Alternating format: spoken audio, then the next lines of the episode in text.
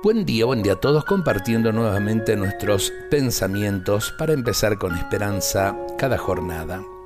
El miedo al fracaso nos lleva a fracasar porque nos convierte en personas débiles, vacilantes, sin iniciativa, nos lleva a dudar permanentemente. Entonces, nuestras decisiones no son firmes y no ponemos todo nuestro ser en lo que hacemos. Así es muy posible que las cosas no nos salgan bien. Y luego, cuando volvamos a intentarlo, tendremos más miedo e inseguridad que antes y haremos las cosas sin decisión.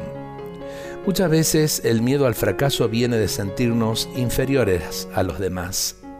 Tenemos temor a equivocarnos otra vez porque sufrimos mucho cuando los demás nos miran como fracasados.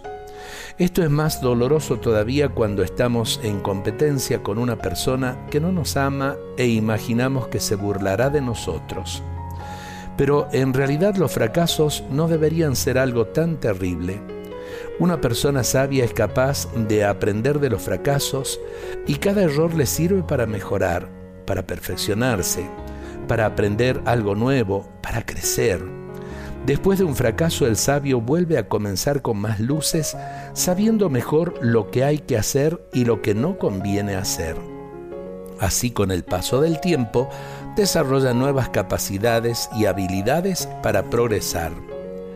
Esto sucede si de verdad confiamos en el Señor cuando caminamos y trabajamos con Él, cuando lo consultamos y ponemos en la oración nuestras tareas y proyectos.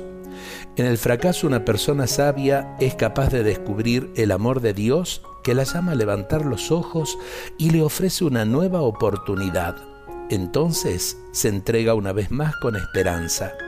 Yo confío en tu amor, mi corazón se goza en tu salvación, le decimos al Señor.